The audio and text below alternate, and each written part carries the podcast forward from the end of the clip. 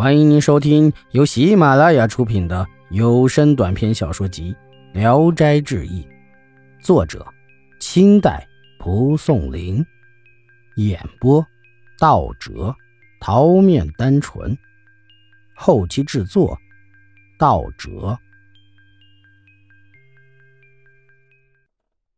石某殷勤的和无声周旋，然而却受不了无声的折磨，便呻吟哀求饶恕。吴声毫不留情，直到石某的下体鲜血崩流，才放他离去。到了天明，石某疲惫不能起床，借口说突然病了，只是请吴某和黄某先上路。吴生临走时，送给石某银子做医药调养费用。路上和胡友说起来，才知道夜里这官府仪仗都是胡友假装的。黄某在途中。更加的讨好吴婶。傍晚又同住一屋，这小屋很狭窄，仅能容下一张床，非常暖和洁净。而吴生却嫌床太小。黄某说道：“哎，这床睡两人是稍窄点您自己睡就宽松多了，有什么关系呢？”吃过饭后，他就走了。吴生也很希望独睡，这样可以与胡友在一起。坐了很久。胡友没来，忽然听见墙壁上的小门外有人用手指弹敲的声音。吴声拨开门栓探望，一个装扮很艳丽的女子急速进来，自己就把门栓上，向吴声露出笑容，那美的如同仙女一般。吴声高兴地询问她的来历，原来是店主人的儿媳妇，于是就和她亲热起来，非常喜爱她。女子忽然就流下眼泪，无声惊问她悲伤的原因。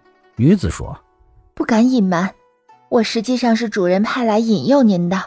原先让我引诱别人的时候，我一进屋就会被主人关门逮住。不知今晚为啥这样久了还没来到？”随后又呜咽地说：“我是良家女子，并不甘心这样做。现在我已经倾心爱慕您，请求您能搭救我。”吴声听说非常惊恐，别无办法，只有让他赶快离去。女子只是低头哭泣。忽然听到黄某和店主砸门吵闹，声如鼎沸。只听黄某说：“我一路上敬奉着，说你是正人君子，怎么竟敢引诱我的弟媳妇？”吴声害怕了，逼着女子离去。这时听到隔壁上的小门外也有撞击声。吴声心慌意乱，汗流如雨，女子也俯身哭泣。又听见有人劝止店主，店主不听，推门越级。只听劝解的人说：“请问主人的意思，想要怎么办？如果想杀人嘛，我们有旅客数人，必定不会坐视逞凶。如果他们两人中有一个逃跑的，让他抵罪时怎么说？如果想对峙公堂嘛，家庭淫乱之事。”只能自己丢人，况且是你们自己住宿在旅客房间的，明明是陷害诈骗，怎能保证女子没有不同言论？主人瞠目结舌，答不上话来。无声听见这些话，暗暗的感激佩服，然而却不知道说话的人是谁。起初啊，店门将要关闭的时候，就有一个秀才和仆人来到外房住宿。他们携带着好酒，邀请同屋的人共饮，对黄某和店主劝酒尤其殷勤。黄某与店主两人告辞，想起身，秀才牵着他们的衣襟，苦苦挽留不让去。后来他俩抽个空子，悄悄地溜了出来，拿着棍棒奔向无声的住房。秀才听到喧闹声，这才过来劝解。无声伏在窗户上一看，原来。正是狐友，心里暗喜。又见店主的气焰被压下去很多，于是说大话来恐吓他，便对女子说：“你为什么默不作声？”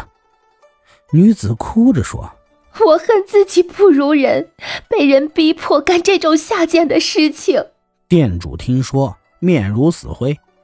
秀才斥骂道：“你们的禽兽行为已经彻底败露了。”这是我们所有的旅客都愤恨的。黄某和店主都放下了刀棍，跪在地上请罪。吴生也开门出来，顿足大声的怒骂。秀才又劝说吴婶，双方这才和解。女子哭哭啼啼，宁死不归。后院里跑出几个老妇人和丫头来，抓着女子往里拖。女子趴在地上，哭得更加的哀痛。秀才劝说店主把他重价卖给吴生。店主低着头说：“这是我当接生婆三十年，我今日竟反抱了孩子，还有什么可说的呢？”就依了秀才说的话，吴生硬是不肯出大价钱。秀才为双方调和，商定卖五十两银子。人钱两箱交付后，城中一响。于是大家都急忙整理行装，载着女子上路。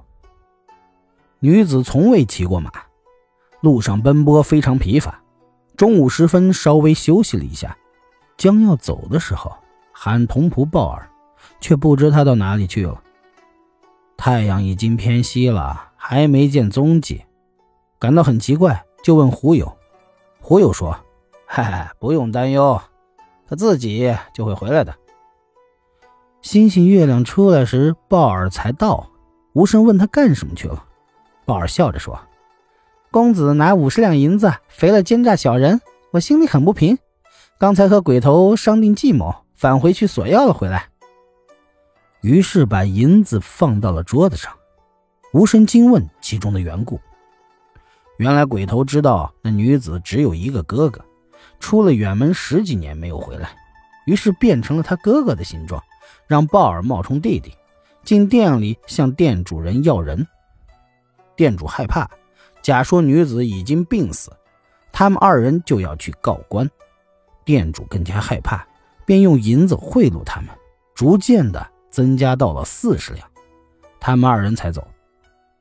鲍尔一五一十的讲述了事情的经过，吴声立即就把银子送给了他。吴声回到家中，和女子的感情非常好，家里也更加富有。细问女子。才知道先前的美少女石某就是她的丈夫。